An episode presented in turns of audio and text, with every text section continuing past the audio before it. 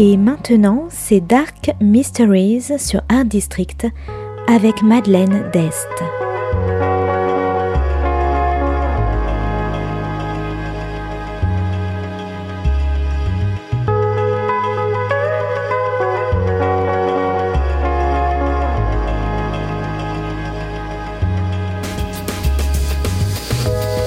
Welcome to Dark Mysteries, a book review show devoted to crime, mysteries, thrillers, and the dark side of human nature. I'm Madeline Diest. Join me as I talk about great books in the crime and mystery genre.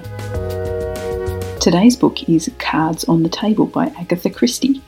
First published in 1936 by William Collins and Sons, today's book is all about games, murders, and cards.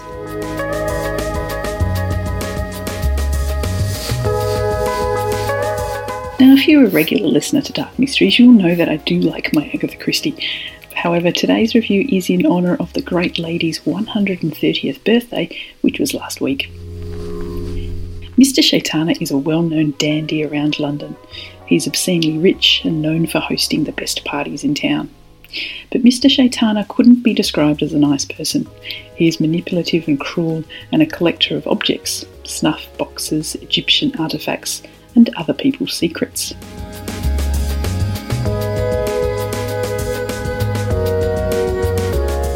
One night, he invites Hercule Poirot to an intimate bridge party at his home and entices the famous detective by telling him that one of his guests is a murderer and a murderer who got away with it. He challenges Poirot to identify which person is the culprit.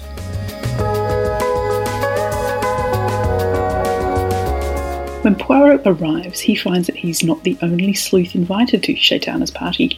He's also joined by crime novelist Ariadne Oliver, a Scotland Yard detective, and a man from the Secret Service. And as the other guests arrive, the four of which one is a murderer, Shaitana sits back to watch the game between the sleuths and the guests. Then, when the guests play an actual game of bridge, Mr. Shaitana isn't the one with the last laugh. Mr. Shaitana, who excuses himself to sit by the fire, is later found dead, stabbed in the heart with one of his own curios, a stiletto blade.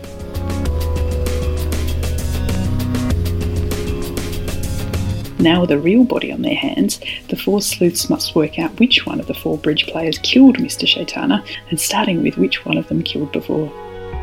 Now, the premise of Cards on the Table is incredibly clever four potential murderers put in a room with four detectives, and then under everyone's nose, one new murder is committed. Christie delivers, as always, a page turning, surprising, and highly entertaining story.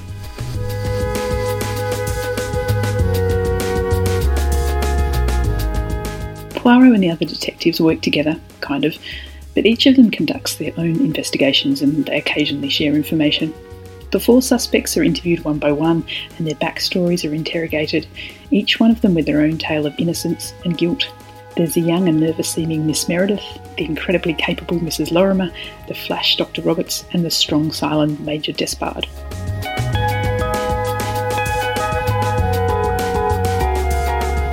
Despite the key characters in this murder investigation, my favourite characters were Mr. Shaitana and Ariadne Oliver. Mr. Shaitana is an exotic dandy nemesis of Poirot's who took delight in manipulating others.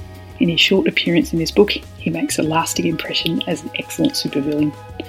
Ariadne Oliver, who is a successful writer of novels starring her vegetarian Finnish detective, is quirky and clever and a compulsive apple eater. And unlike Mr. Shaitana, she is a recurring character in Poirot investigations.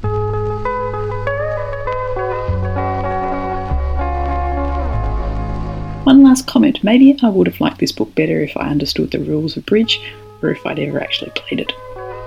So, if you like manipulative games, parties filled with potential murderers, Egyptian objects, and battling sleuths, I recommend Cards on the Table by Agatha Christie.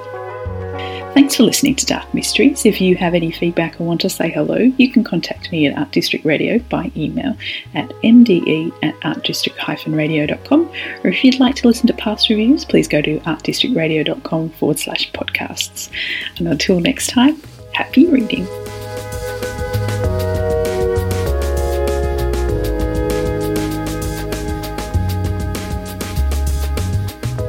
C'était Dark Mysteries sur Art District, la chronique en anglais de Madeleine Dest qui nous vient directement d'Australie.